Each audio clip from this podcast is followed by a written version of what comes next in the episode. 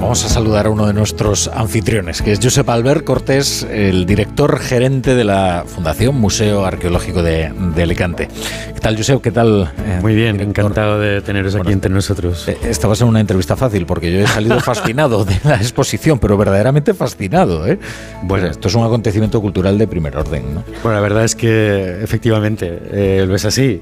no es porque lo diga yo y no voy a ser objetivo, efectivamente, como comentas, pero me parece que la, experiencia que se propone desde el mar, que en este caso a todos los visitantes que se acerquen a Alicante, además de como Ignacio, a descubrir el Mediterráneo y el arroz, pues mm. también tienen la oportunidad de vivir una experiencia única, Sin duda. como es la exposición que ahora mismo tenemos en nuestras salas. Así que estoy encantado de teneros aquí entre bueno. nosotros. Os doy la bienvenida y a los compañeros de la emisora en Alicante también. Es decir, que estamos entre amigos. Desde luego que sí.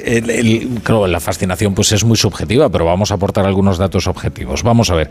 Eh, la anterior exposición, que fue el mayor éxito del Museo Arqueológico, fue, eh, si yo no estoy equivocado, La belleza del cuerpo, que trajo aquí el discóbolo de, de Mirón en 2009. ¿no? Eh, había superado las 200.000 visitas. ¿Esta ya es, un éxito mayor que aquella? Bueno, eh, todos los proyectos que afrontamos son un reto, ¿no? en el sentido literal de la palabra, y desde que doña Sofía inaugurara el museo en mayo de 2002 eh, ha sido una constante para nosotros a nivel de, trabajo y de, programación y de planificación y de presentación de proyectos. Y esto tiene que ver fundamentalmente con una estrategia en el ámbito de, más allá de las colecciones permanentes y de los objetos que se muestran en las salas del museo de manera habitual y permanente, que es una cosa también fascinante, porque además nos permite presentar nuestra historia y a la vez eh, explicarnos hoy, ¿no? en el siglo XXI, ¿no? es decir, de dónde venimos y, por qué se ha configurado el territorio de Alicante, que es eh, un territorio particular, eh, fruto de mezcla diversas de culturas, de civilizaciones y de gente que ha venido como Ignacio, se ha prendado de esto y se ha quedado a vivir entre nosotros y ha conformado lo que hoy es eh, el territorio y la cultura mediterránea, en este sentido propia de, Alicante. ¿no? Pues la estrategia, como digo, era hacer que el programa de exposiciones fuera también tan atractivo o más que las colecciones y fondos que de manera permanente se exhiben en el museo para motivar, de un lado, la visita al museo y de otro, el el retornar, es decir, el volver, es decir, por motivo de una exposición o descubrir por primera vez el museo por una exposición. En este sentido llevamos la línea de programas eh, de exposiciones internacionales por la que han pasado museos de todo el mundo, esa es la, verdad. Uno de ellos fue el que ha exhumentado de la belleza del cuerpo en el 2009 en colaboración con el Museo Británico de Londres, era la segunda colaboración con ellos, la primera fue una exposición de arte asirio que fin, fue la primera en el 2007 y en el 2009 repetimos con ellos esta colaboración y entre eh, los fondos y las, las maravillas eh, de arte que, que, el British custodia y que tuvo a bien en ese momento cedernos temporalmente para la exposición estaba el disco de Mirón, que es una de las copias romanas que el Museo Británico tiene. Y es una cosa fascinante, y miro al público, porque muchos de los que están aquí eh, compartieron con nosotros esa, esa misma experiencia pues trascendía lo arqueológico, trascendía lo arqueológico porque era un elemento simbólico de por sí, que además fue utilizado para ser el póster de imagen de los primeros Juegos Olímpicos que se celebraron en Londres y trascendía con mucho el elemento arqueológico. ¿Qué es lo que le ocurre a esta exposición? Exactamente, es lo que iba a seguir con el hilo de la conversación porque eh, si hay, eh, fin, por los especialistas catalogados tres eh, elementos o yacimientos, descubrimientos o hallazgos arqueológicos más impactantes en la historia de la arqueología, pues está la tumba de Tutankamón en, Egipto. Pero esa mejor no tocarla, ¿eh? esa mejor no tocarla. el, mausoleo del señor de Sipán en Perú, que fue también un hallazgo mm, arqueológico brutal, y este, ¿no? Es decir, y el descubrimiento del mausoleo del emperador Qin en, en Xi'an, ¿no? Eh, con Sipan tuvimos la oportunidad de, hacer un proyecto de exposición muy potente también, eh, que también trajo aquí parte de los tesoros que allí se muestran en la región de Trujillo, en el norte del Perú con Tutankamón y los egipcios, pues no nos hemos atrevido, ya lo has comentado tú, pero ahí está, es un reto que tenemos pendiente y ahora con... Ya bastante tenemos con Puigdemont como para meternos con Tutankamón. Bueno, yo no entro en ese tipo de consideraciones porque puede ser bastante peligroso. Sí, no lo cuidado.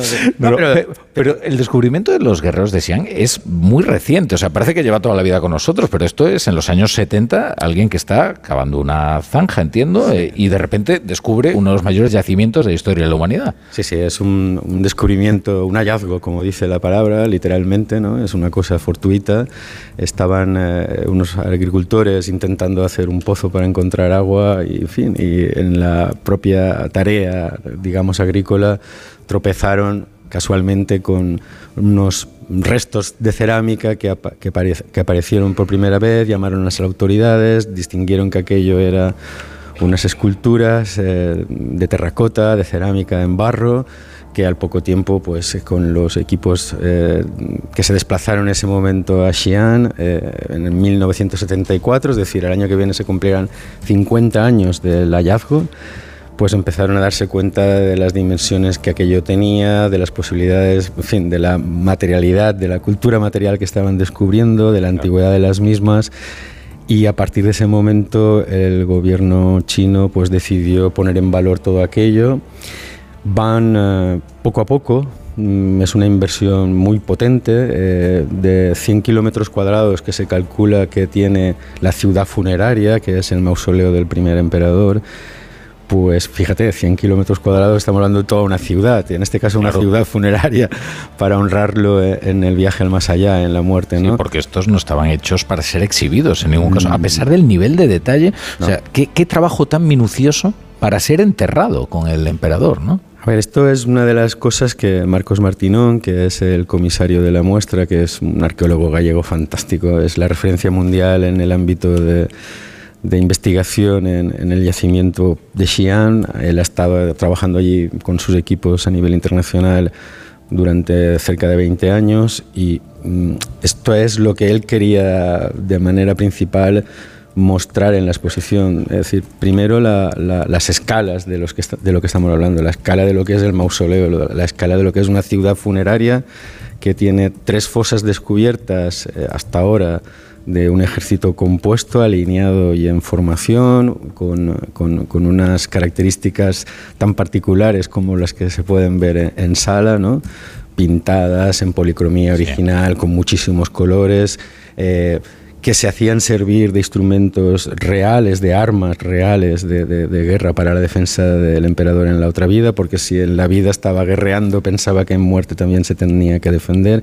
Pero es que además de esto hay espacios lúdicos dedicados pues hmm a los escribanos, a la corte, a jardines. Hay algunas piezas en interior de sala que demuestran pues eso que decimos, ¿no? como, como una especie de ganso, cisne que está en la sala 1, que es una, de una belleza espectacular, además fundido a la cera perdida en bronce, que era una técnica que los romanos después, más tarde, replicaron en... en, porque ahí replicaban un estanque. Claro, es, es, lo que estoy contando. Es decir, montó una ciudad funeraria eh, con todas las características, con escribanos, con administrativos, con ejército, con militares, con rangos, funcionarios, eh, eh, acróbatas, músicos, gente que distraía espacios de ocio.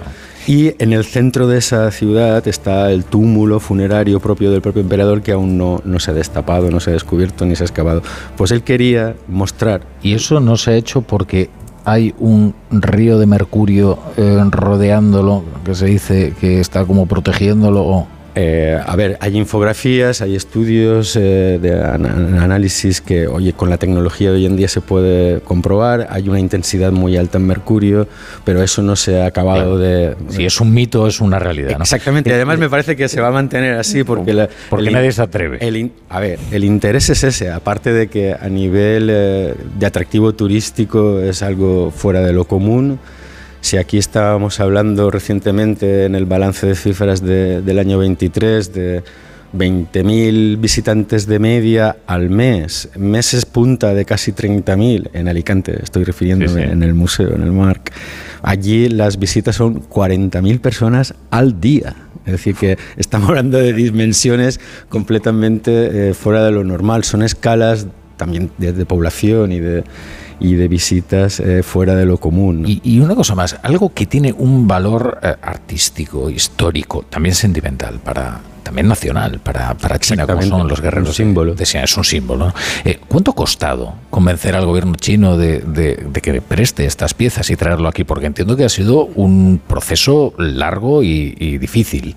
Bueno, esta es una cuestión que eh, a todos los que hemos estado trabajando aquí no, no es una, una, cuestión que me afecte solamente a mí, en fin, como responsable un poco directo de llevar en este sentido las conversaciones, pues las he vivido en primera persona, ¿no? pero en fin, a lo largo de, estos cinco años, desde tres presidentes de la Diputación que han ido sucediéndose en, los distintos mandatos de los equipos de gobierno de la propia Diputación, es decir, César Sánchez, Carlos Mazón y ahora Tony Pérez, que han mantenido el interés y la propuesta y de alguna manera eh, la inquietud por hacer realidad este proyecto y junto con ellos pues eh, el conseguir, el concitar eh, los acuerdos unánimes a nivel político para que no hubiera en este aspecto ninguna dispersión a nivel del trabajo y que se fijara esto como un objetivo.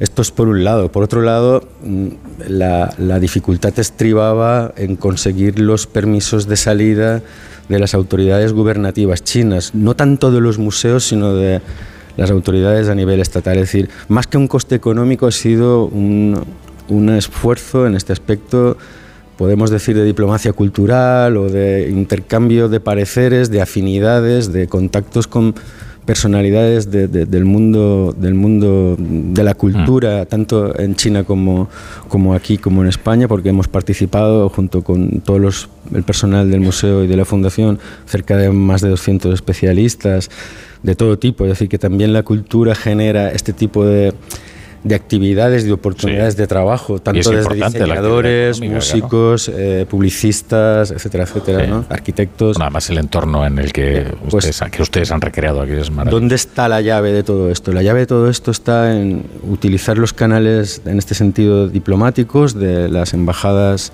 tanto de España en China como de China en, en España, en Madrid eh, y en Pekín y las, las secciones culturales, los agregados culturales, los responsables de estas cuestiones que iban de alguna manera dirigiendo el foco y digamos, aconsejándonos en cada momento y en cada punto qué podíamos hacer. Hmm.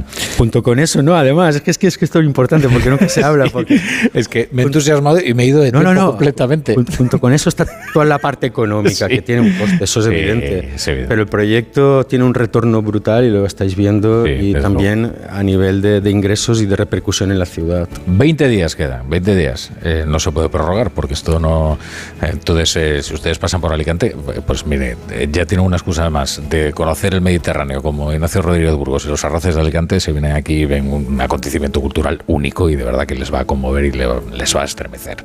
A ver, yo hablo en nombre de todos los que estamos trabajando aquí cada día a día Estamos encantados de vivir esta aventura todos los días. Vienen días que no nos creemos ni que están los guerreros en nuestras salas. Hmm. Y la mayor alegría de todas es ver las colas todos los días, a punto de abrir el museo, los niños entrando, los grupos de capacidades distintas con los que el museo tiene el hábito de trabajar y que todos se sientan satisfechos y que hayan vivido una experiencia única y que si siempre hay un motivo para venir a Alicante, este haya sido uno de ellos, es algo que paga todos los esfuerzos y todas las horas de trabajo que hemos dedicado a este proyecto. Así es que hasta el día 28, ah, los que puedan venir están invitados. Josep Albert Cortés, muchas gracias por, por estar en la brújula y por acogernos aquí. A vosotros. lugar maravilloso. Venid cuando queráis. Gracias. Hasta vuestra casa.